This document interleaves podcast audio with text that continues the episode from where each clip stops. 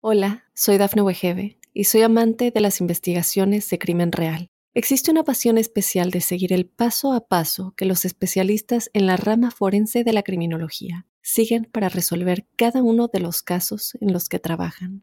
Si tú, como yo, eres una de las personas que encuentran fascinante escuchar este tipo de investigaciones, te invito a escuchar el podcast Trazos Criminales con la experta en perfilación criminal, Laura Quiñones Orquiza, en tu plataforma de audio favorita. Mitos y leyendas de nuestra América. ¿Me acompañan? Soy Jenny de Bernardo.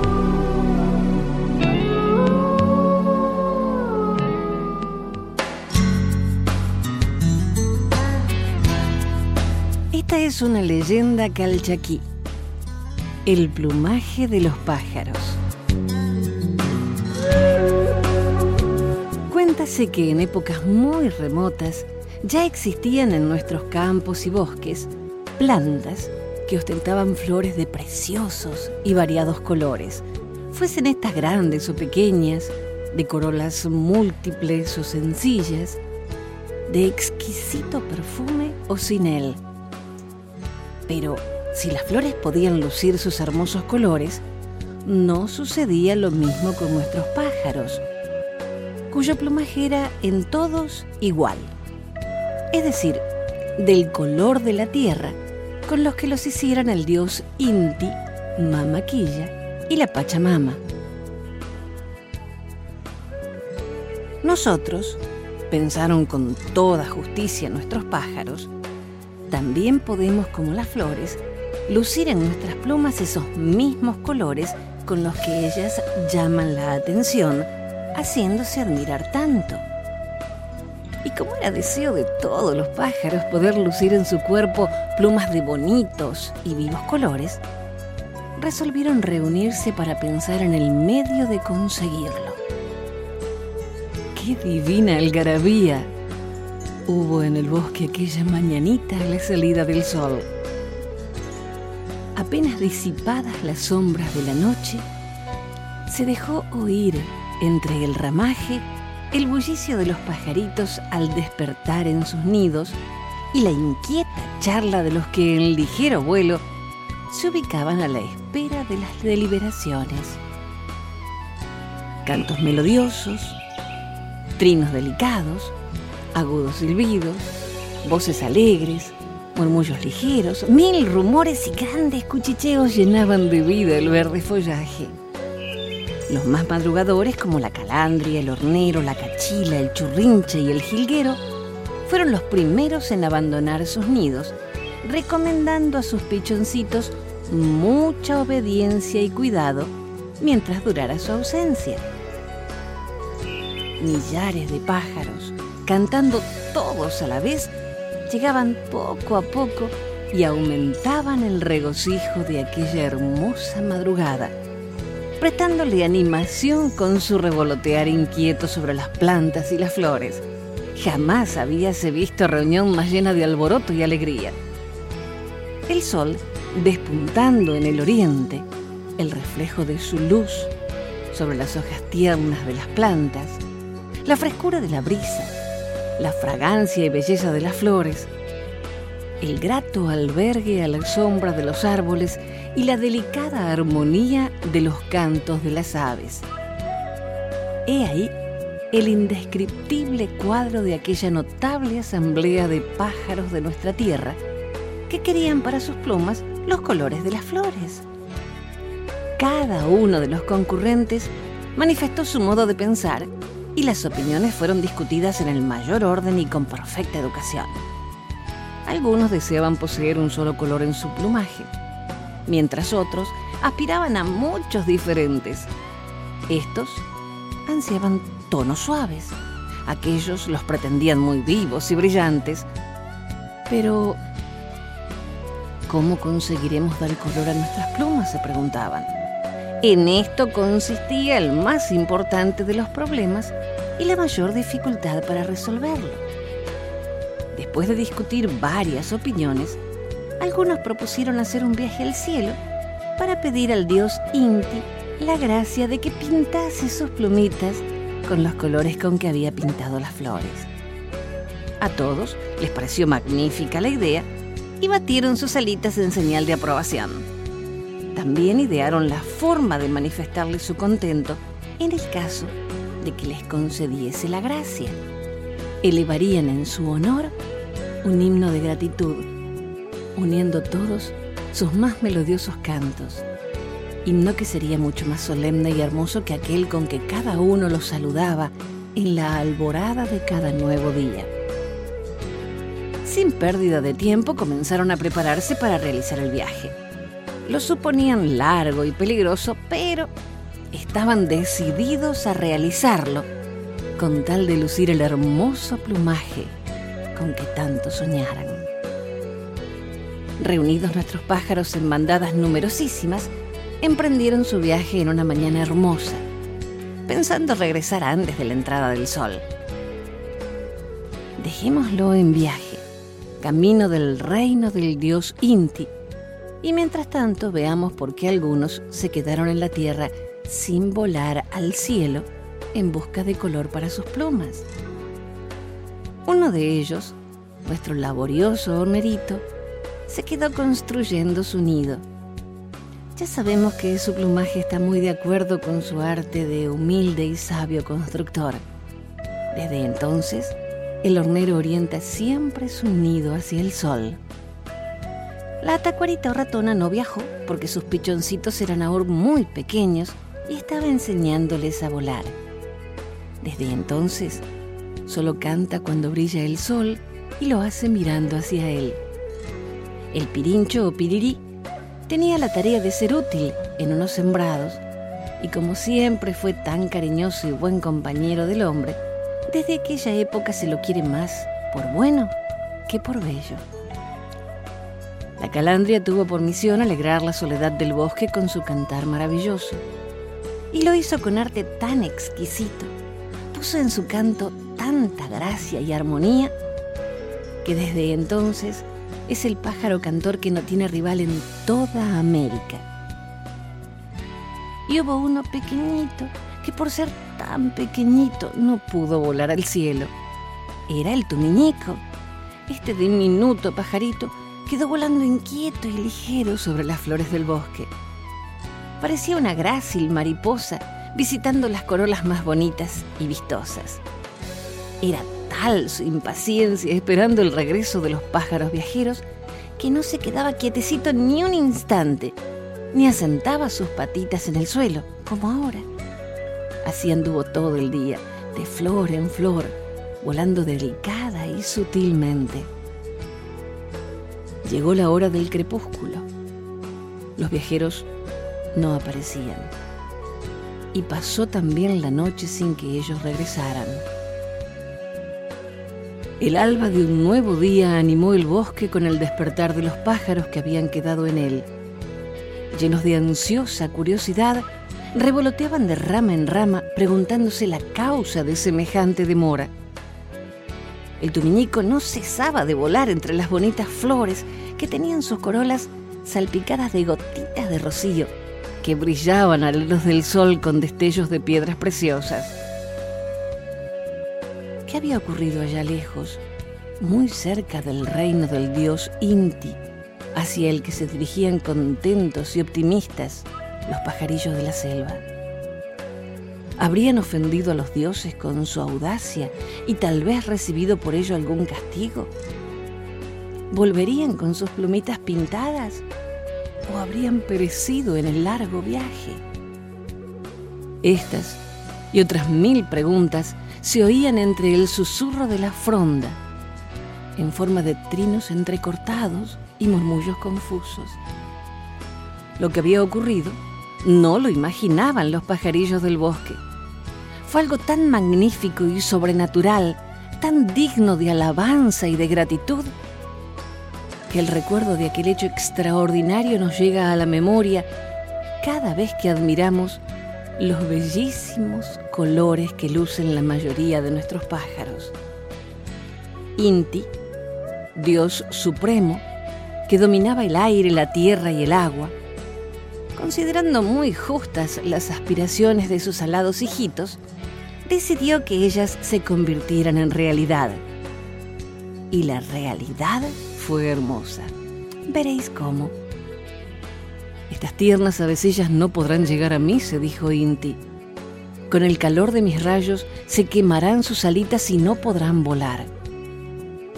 Es preciso que pinte sus plumitas suavemente y con dulzura. ¿Y qué hizo? Reunió algunas nubes que había en el cielo. Les ordenó que lo ocultasen y que hicieran caer una copiosa lluvia, justamente en el lugar por donde viajaban las aves en su busca. Estas encontraron el refugio de un bosque para resguardarse del aguacero que tan inesperadamente parecía detenerlas en su valiente ascensión. Luego Inti hizo que las nubes se apartasen para dar paso a sus hermosos rayos. ¿Y cuál no fue la sorpresa y la alegría de nuestros pajaritos cuando vieron aparecer en el cielo el más espléndido arco iris que jamás se haya visto? Atraídos por la hermosura de sus divinos colores, todos volaron presurosos y se posaron dulcemente en él a fin de que les diese un poquito de belleza para sus deslucidos plumajes. Cada uno quería elegir el color que más le agradaba. Y así fue como ellos iban de acá para allá recorriendo el arco iris en procura del encanto de sus siete colores. El cardenal metió su cabecita con copete en la franja roja y con eso se quedó muy contento. El dorado se paseó largo rato por la amarilla por eso sus plumitas son ahora de ese tono. Al jilguero también le gustó el amarillo y se paseó un ratito por él, quedando negra su cabecita, porque la noche llegó y borró el arco iris. El churrinche se tiñó casi todo de color rojo vivo y dejó sus alitas oscuras como la sombra de la noche. Tantos colores eligió el siete vestidos, los recorrió tanto en todas direcciones que consiguió para sus plumas todos los que le dio el arco iris. Por eso lo llamamos también siete colores. Y así como estos, todos eligieron libremente el color de su plumaje. Luego decidieron regresar. Por la noche volaron sin descansar. Deseaban llegar al bosque lo más pronto posible para mostrar a sus compañeros el color de sus plumas como prueba de la bondad del dios Inti. Por eso, al amanecer del día siguiente, instantes después de que los pájaros del bosque abandonaran sus nidos, mostrándose inquietos y afligidos por la tardanza de sus valientes amigos, se vio algo así como una lluvia de flores que caía sobre el verde follaje de los árboles. Eran las bandadas de mil pájaros que traían en sus plumas los bellísimos colores del arco iris. Y otra vez, qué divina algarabía la del bosque aquella mañana de primavera. Los recién llegados trataban de lucir en toda forma sus nuevos y vistosos plumajes, mientras algunos se paseaban coquetones, dando saltitos sobre el verde césped. Otros desplegaban sus alitas con toda gracia y donaire, y otros levantaban el copete de sus pintadas cabecitas. Ante tanta belleza, cuántos trinos de alabanza, cuántos gorjeos de admiración, cuántos gorgoritos de alegría, cuántos murmullos de asombro. En el barullo y confusión de la llegada de los felices viajeros, por los revoloteos de todos y los saltos y piruetas de los pichones, ante fiesta tan completa, ninguno había advertido que entre ellos faltaba el picaflor. ¿Dónde estaba? ¿Por qué no compartía el regocijo de todos? ¿Por qué no concurría él también a la fiesta de la gracia y del color? Inmensa, indescriptible, fue la sorpresa de todos los pájaros instantes después, cuando en rapidísimo, vivaz, inquieto e incesante vuelo llegó hasta ellos el diminuto Tumiñico, el más pequeñito de todos, el más lindo entre los lindos. Una sola exclamación salió de todos los piquitos. ¿cómo tienes esas plumas tan brillantes y preciosas si tú no has volado hasta el arco iris? Picaflor oyó esta pregunta y otras muchas que le hicieron sus amiguitos del bosque y no supo responder. Vino en su ayuda una flor que dijo: Tu miñico tiene ahora los colores del arco iris, los de nuestros pétalos y los de las piedras preciosas, porque ama la luz, la miel de los cálices y las gotas de rocío. Picaflor se miró en el agua tranquila de un arroyito cercano.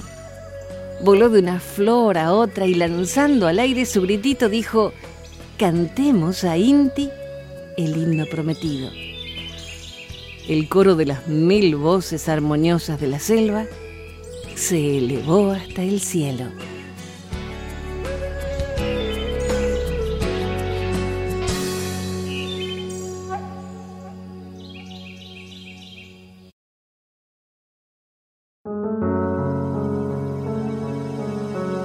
Los hombres serpiente.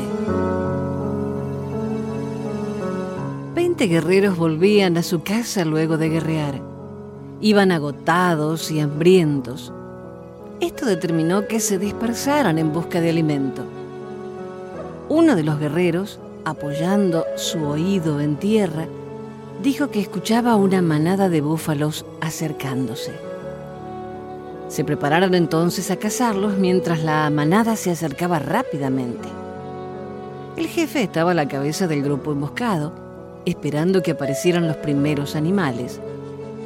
Pero su sorpresa fue mayúscula cuando descubrió que el ruido no era producto del avance de muchos búfalos, sino que en realidad lo hacía una enorme serpiente, cuyo crótalo tenía el tamaño de la cabeza de un hombre el terror lo paralizó, pero finalmente logró apuntar su flecha matando al monstruo. Sus compañeros estaban tan sorprendidos y aterrorizados como él, pero como el hambre era muy fuerte, finalmente decidieron cocinarla y comerla. Todos participaron del banquete menos un niño, que se negó rotundamente a comer la carne de la serpiente a pesar de que todos aseguraban que era tan sabrosa como la del búfalo. Después de la abundante cena, los indios se acostaron alrededor de una fogata y se durmieron.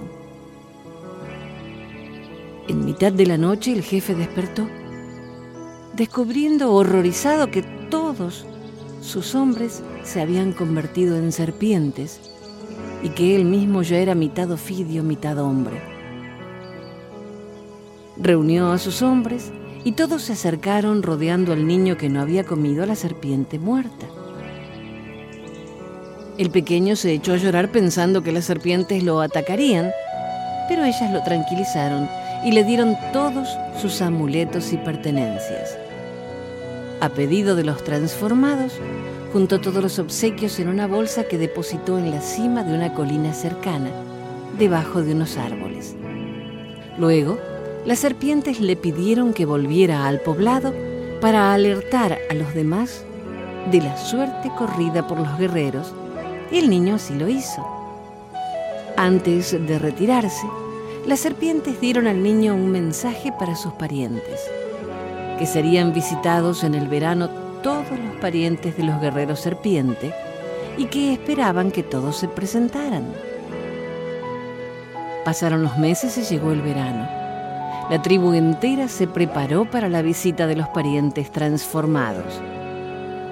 El encuentro tuvo lugar en las afueras del pueblo. Allí todos se sentaron y las serpientes disfrutaron de la compañía de sus seres queridos, quienes les habían traído sus caballos y todas sus pertenencias. Cuando llegó el invierno, las serpientes desaparecieron llevando consigo sus caballos y sus posesiones y nunca más las vieron.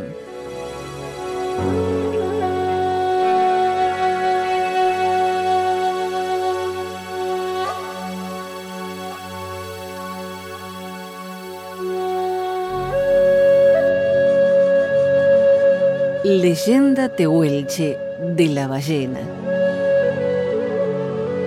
Hace muchos años atrás, La ballena no vivía en el mar, sino en la tierra, entre los tehuelches. Andaba de un lado a otro pastando y al ser tan gorda, no podía recostarse contra un arbusto sin triturarlo. Pero el problema mayor de Gosh era otro. Entre los tehuelches desaparecían las cosas, las plantas, los animales, la gente. Zorros, maras, peludos, los quillangos de piel de guanaco, los perros con que los indios cazaban, un árbol con su raíz, una bandada de flamencos, se evaporaban sin explicación. Lo mismo ocurría con las personas, grandes y chicas, familias enteras, atareadas en coser sus taparrabos o a punto de almorzar tranquilamente sus huevos de ñandú, desaparecían en el aire. Los tehuelches le pidieron ayuda a Elal y el héroe Elal descubrió que Gosh, cuando bostezaba, se tragaba cualquier cosa que estuviera cerca. Su bocaza funcionaba como una aspiradora. El misterio estaba aclarado, pero ¿cómo recuperar todo lo que había en esa panza? El Al urdió un magnífico plan. Se convirtió en tábano. Aprovechando un bostezo, se metió dentro de la ballena. Estaba oscuro. El héroe clavó su aguijón en la garganta de Goos tantas veces que la molestia la hizo carraspear. Entonces, la ballena expulsó a todos sus ocupantes, incluido el al. Así fue como recuperaron la libertad las maras, los zorrinos olorosos, los ñandúes, los árboles con sus raíces y los indios con sus adornos de plumas, sus quillangos, sus boleadoras, sus mocasines. El al pensó que el mejor lugar para la ballena no era la tierra, sino el agua, y decidió mudarla al mar. Transformó sus patas en un par de aletas y la mandó a vivir en el océano, con orden de no tragar nada que fuera más grande que un huevo de langostino enano. Por eso ahora ella se alimenta solo de cosas minúsculas. A Gos le gusta el mar. Está mucho más cómoda y sobre todo más fresca, aunque no bajó mucho de peso. El territorio donde vivían los tehuelches quedó bastante pelado. Esto se debe a que la ballena anduvo largo tiempo arrastrando la barriga por ahí. Pero igual es lindo así, liso. El al era un héroe sagrado para los tehuelches y para otros pueblos cercanos. Les enseñaba secretos, el misterio del fuego y cómo cazar animales para alimentarse.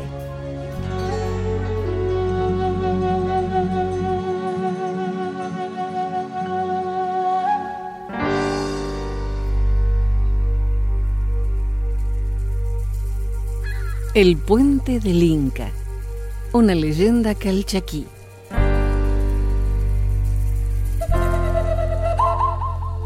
Cuenta la leyenda que hace muchos, muchísimos años, el heredero del trono del imperio inca se debatía entre la vida y la muerte, siendo víctima de una extraña y misteriosa enfermedad.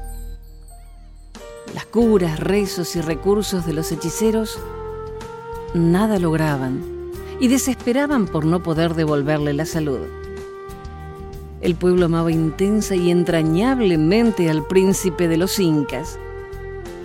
Invocaba a sus dioses y realizaba sacrificios en su honor. Fueron convocados los más grandes sabios del reino, quienes afirmaron que solo podría sanarlo el maravilloso poder del agua de una vertiente, ubicada en una lejana comarca partieron en numerosa caravana. Vencieron infinidad de dificultades. Marcharon durante meses en que veían agotadas sus fuerzas. Y un día se detuvieron ante una profunda quebrada en cuyo fondo corrían las aguas de un tempestuoso río.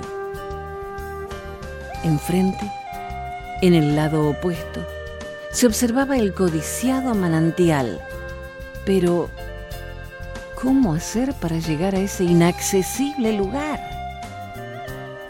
Meditaron durante mucho tiempo, tratando de buscar una forma de llegar hasta las milagrosas aguas. Pero todo era en vano. Cuando ya la desesperación los dominaba, aconteció un hecho extraordinario. De pronto, se oscureció el cielo.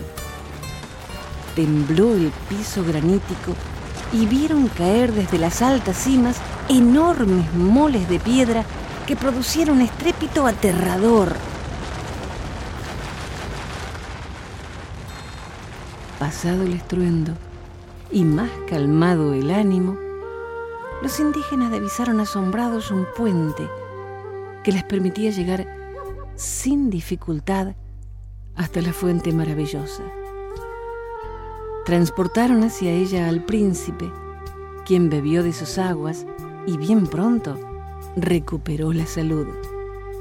La omnipotencia del dios Inti, el sol, y de Mamá Quilla, la luna, habían realizado el milagro. Así surgió, según la leyenda, ese arco monumental de piedra que recibió el nombre de Puente del Inca, que se levanta custodiado por el Aconcagua, rodeado por la imponente belleza de los Andes.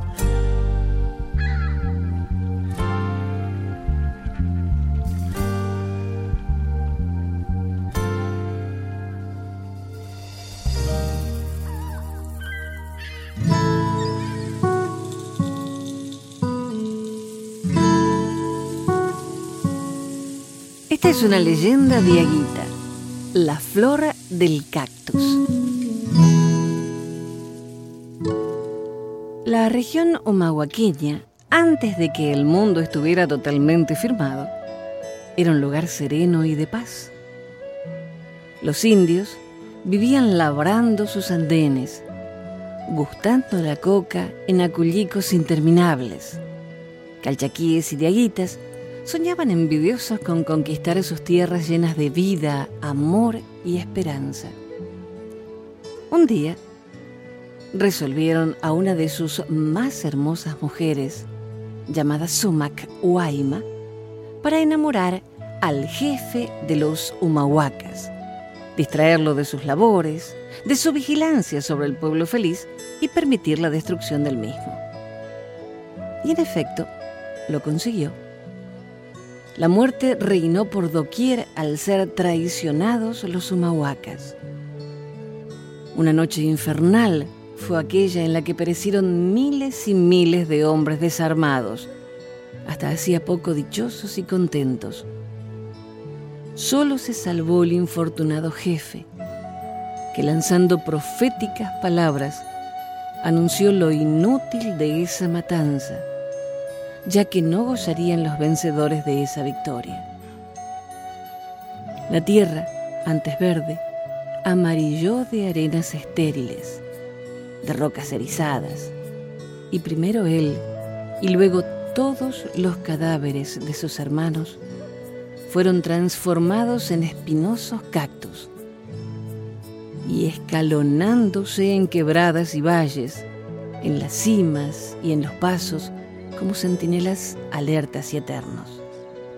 Y en horas en que el sol calcina la tierra antes fértil, ahora yerma, abren sus flores amarillas, blancas y rosas, que según dicen los lugareños, son las almas de aquellos buenos indios.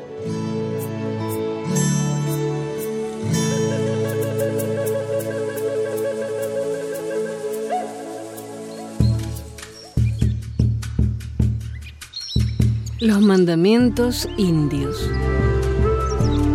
Trata la tierra y a todo lo que hay en ella con respeto. Muestra gran respeto por tu semejante. Trabaja junto para el beneficio de toda la humanidad. Da asistencia y cariño donde se necesite.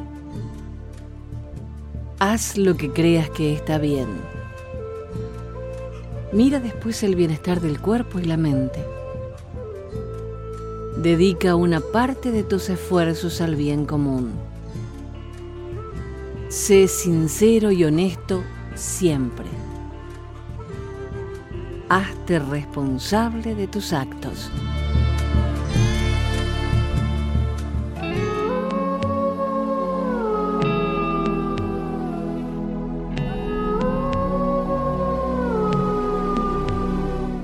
Hasta el próximo relato. Soy Jenny de Bernardo.